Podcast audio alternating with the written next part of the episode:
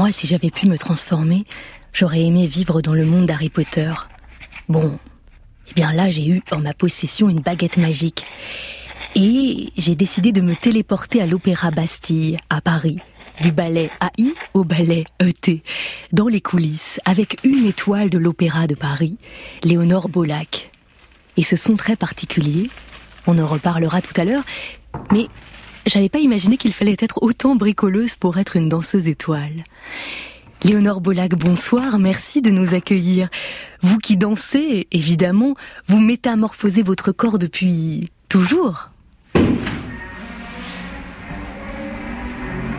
Mon corps, euh, c'est mon outil de travail, donc il le sculpte en permanence pour qu'il soit euh, à la fois euh, efficace dans ce que j'ai à faire. J'essaie de le soigner pour qu'il puisse continuer encore pendant un moment. un, en fait, c'est un sport où il faut à la fois pas du tout qu'on voit l'effort. Donc en fait, on doit avoir une musculature très puissante mais invisible. Donc il y a une attention très visuelle euh, à, notre, euh, à notre corps parce que c'est euh, aussi un art et ça doit être très esthétique. Et l'esthétisme de la danse passe par une, finesse musculaire. Donc voilà, il faut réussir à, sculpter un corps fin et fort. Et comment on fait? Comment on fait? Alors, bon, déjà, on est sélectionné depuis qu'on est très jeune sur des capacités physiques et sur une, voilà, une esthétique. Euh, donc euh, déjà à la base, euh, il faut avoir voilà une ossature assez fine et des proportions. disons qu'on est choisi petit pour avoir le moins de travail à faire pour sculpter son corps justement par la suite, même s'il reste voilà un long chemin après. tout ce qui est, en fait, il faut renforcer beaucoup de muscles profonds pour éviter de développer trop les muscles superficiels. Donc par exemple tous les muscles autour du ventre, abdominaux et autour de la colonne vertébrale, tous les paravertébraux, ça, il faut qu'ils soient très forts pour euh, soulager au maximum euh, des muscles comme les quadriceps euh, ou les mollets qui doivent évidemment être puissants mais qui doivent rester très forts. Et ça vous aide au, quotidien de connaître à ce point-là votre corps ou c'est uniquement dans le travail? Ah non, ça m'aide au quotidien. C'est euh, non, non, c'est pratique. C'est vrai que je m'en rends compte. Euh, à la fois, ça fait partie de moi et je grandis comme ça. Enfin, de, j'ai grandi comme ça depuis que je suis petite. Mais euh, quand je parle à des non-danseurs, à des moldus, je me rends compte effectivement qu'ils ont beaucoup moins de connaissances de, de, leur corps et que c'est, bah, parfois, ça, ça, ça, ça n'aide pas quoi. Vous parlez de Moldu. Chez, Harry Potter, chez Harry Potter, il y a la métamorphose. Il y a un sortilège de métamorphose même. Et quand vous lisiez euh, Harry Potter, vous vous disiez, euh, tiens, euh, je pourrais me métamorphoser en telle chose, en tel animal, en tel truc, ou vous y pensiez même pas? Ah mais moi j'adorais, moi j'étais jusqu'à très tard, beaucoup trop tard, j'étais convaincue que je pouvais avoir des pouvoirs magiques, enfin que ça allait venir. Que vous n'étiez pas une Moldu justement. Non, non, non. Et alors quel pouvoir magique? Bah, j'ai essayé de voler sur un balai, moi j'avais envie de voler. Bah, D'ailleurs, j'essaie ah toujours de voler en sautant. Et ça marche? Bah, dans, dans, mes rêves, j'y arrive très très bien. Et euh, après, ça dépend des jours. Il y a des jours où on se sent légère et c'est hyper agréable. Et puis il y a des jours où on n'arrive pas à décoller et on est obligé. Il faut, faut, faut, voilà, c'est un peu déprimant. Est-ce que ça dépend aussi de ce que vous mangez, par exemple? Ah bah c'est sûr que oui, si, si je mange un couscous, euh, après je vais pas sauter très haut. non, non, on fait, on fait attention à ce qu'on mange, euh, surtout à quand est-ce qu'on mange. Euh, parce que, par exemple, avant une représentation, je, vais, je vais manger quelque chose de, de très nourrissant, mais trois heures avant. trois bonnes heures avant. Donc, il euh, faudra qu'il y ait des féculents pour que ça me tienne tout le long du spectacle. En général, je mange des pâtes, quoi. euh, mais ce sera, voilà, euh, trois heures, trois bonnes heures avant, et puis, euh, disons, une banane juste avant, ou une demi-banane juste avant et une, banane, une demi-banane pendant, entre deux actes, si je fais un ballet long. Sylvie, peux-tu rappeler le 1980, s'il te plaît Sylvie, merci de 1980 pour On est dans une loge. Oui. On est dans sa loge, à Léonore Bolac, une grande loge avec de nombreux miroirs. Léonore, vous qui, sur scène, interprétez des personnages différents et qui vous métamorphosez, est-ce que vous avez la sensation d'un temps suspendu sur scène, un peu, un peu hors du temps? C'est un, moment complètement unique et étrange, euh, où on a évidemment une espèce de grosse montée d'adrénaline à laquelle on doit être un peu dépendant hein, quand même. Et puis, euh, c'est des moments complètement, effectivement, hors du temps. Dans une histoire, on n'est est généralement pas nous-mêmes. Euh, c'est l'occasion d'avoir mille vies, en fait. d'interpréter un personnage comme ça, d'être en symbiose avec la musique, avec un partenaire, avec le public. Enfin, c'est des, moments de, vie très différents, qui sont Enfin, je suis désolée, j'ai du mal à vraiment mettre des mots dessus, euh, mais euh, c'est unique et je pense que c'est très propre au spectacle vivant. Je pense que le spectateur le ressent aussi.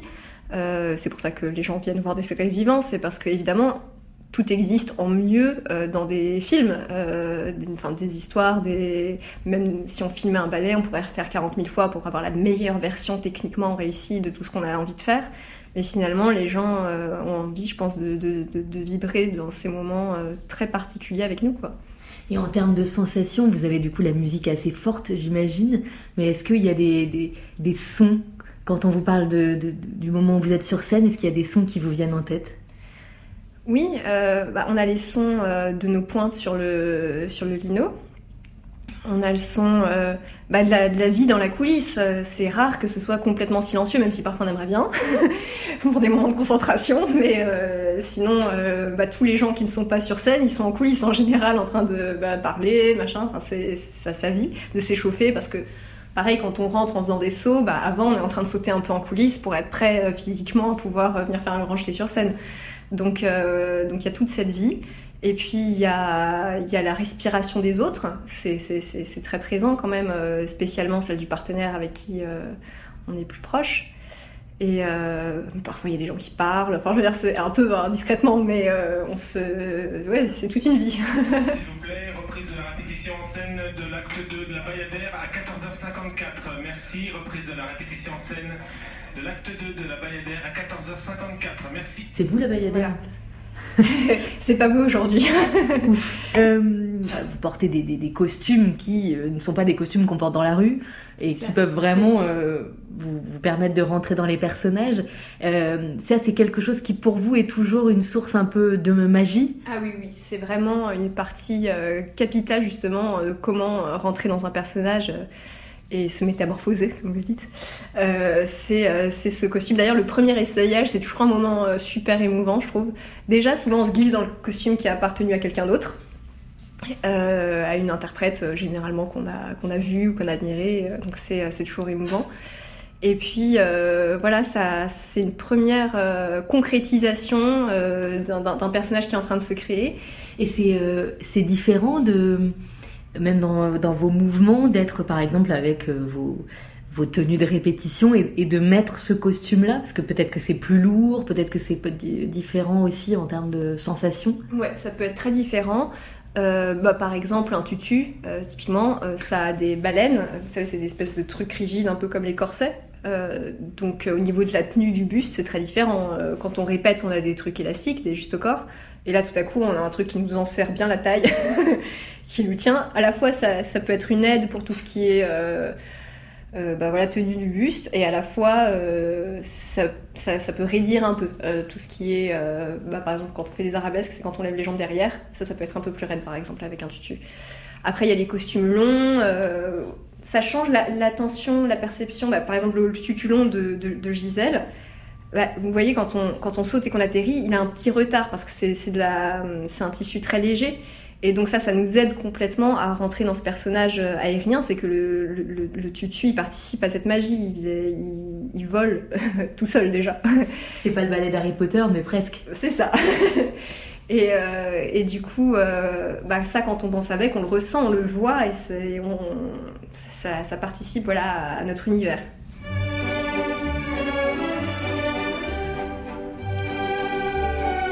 Léonore, dans cette loge où nous sommes, il y a plein, plein, plein de, ballerines, des pointes. Et tout à l'heure, on, entendait un son particulier. C'est très étrange, hein mais c'est vous qui êtes en train de raboter ces chaussons. En fait, vous les transformez, vos, chaussons. Alors, euh, préparer ces pointes, c'est parce qu'en gros, quand elles arrivent, euh, elles sont... Euh, elles sont d'une certaine façon adaptées à, nos pieds, c'est déjà du sur-mesure, mais il y a beaucoup de choses qu'on va, qu'on va changer. Déjà, on va, les coudre, on va coudre les élastiques et les rubans pour les tenir à nos chevilles, et on va découper la semelle, les ramollir, les vernir. moi, je les vernis avec deux vernis différents, les laisser sécher entre chaque. Voilà, c'est à peu près tout. Je, moi, je coupe aussi un bout de la semelle en- dans, dans l'épaisseur. Enfin, bon, c'est c'est tout un, toute une préparation pour des pointes qui vont parfois me durer après euh, deux heures. Mais, euh, bon, Ah ouais? Ouais. Elles sont comme ça. Déjà, elles sont, elles sont en plastique, ce qui m'énerve parce qu'on les jette directement. Donc ça fait du gâchis de plastique à chaque fois. Ouais, c'est pas très 2021. C'est pas très 2021, je l'aurais déjà demandé. hein. Bon. Euh, et ça, c'est quand je les euh, porte. Donc, Ah, c'est fou. donc, vous voyez, là, ça, ça c'est une petite, euh, un petit tissu pour protéger, je pense, euh, le pied, mais ça, j'enlève. Voilà. Ensuite, Pourquoi vous l'enlevez? Parce que je veux les vernir après. Ah ouais. Ensuite, ça, je l'écrase. Ensuite, c'est le moment un peu barbare. Je vais enlever les clous. Je veux que ma semelle fasse entre un demi et un centimètre de moins. Parce que sinon, ça fait un peu vaciller de gauche à droite, vous voyez, comme ça fait pas tout le pied. Qu'est-ce qui reste en fait?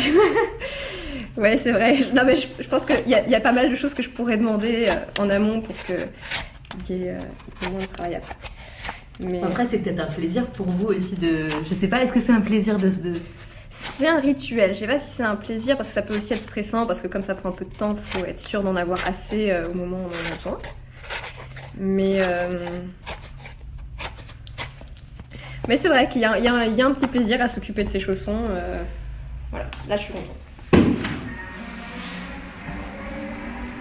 Vous êtes étoile depuis le 31 décembre 2016. Il se trouve que là, ce soir sur France Inter, on est un 31 décembre.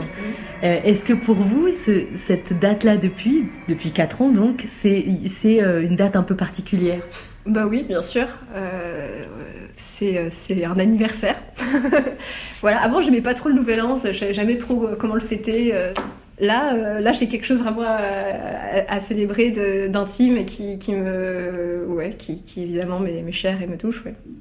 Parce que ce soir-là, vous étiez sur scène et en fait, c'est à la fin de la représentation que vous avez appris que euh, vous étiez étoile et avant la représentation, vous ne le saviez pas. Ouais, tout à fait. Ce qui est quand même fou, c'est que vous apprenez quelque chose qui est aussi important que ça dans votre vie devant un parterre de je ne sais pas combien de personnes. Je sais pas combien de personnes il y avait devant vous. Ah, c'est, c'est 2800 à Bassine Ouais, 2800, bon, c'est c'est du monde quoi. Oui, oui. Du coup, comment on fait pour, euh, pour pas euh, éclater en sanglots euh, et se rouler par terre? Alors, euh, j'ai un peu pleuré. Euh, je me suis pas roulée par terre. Ça, je me suis abstenue effectivement. S'il vous plaît, Ah. Oui, bah, c'est-à-dire que du coup, c'est un moment euh, un peu particulier où à la fois, euh, clairement, j'étais débordée d'émotions. Et en même temps, je me disais, bah, reste un peu digne, salut, euh, profite. enfin, c'est- particulier parce que ça. J'étais euh, un peu incrédule aussi. euh, je, je me demandais si j'avais bien compris, bien entendu. On se disait, peut-être peut peut y avoir une erreur. D'ailleurs, pendant je sais pas, trois, six mois après, j'ai rêvé que j'avais quand même encore un petit concours à passer, que c'était pas sûr, sûr. Bouleversement prend du temps, même quand on est danseuse étoile. Vivement évidemment que l'on puisse revoir Léonore Bolac et tous les autres danseurs sur scène.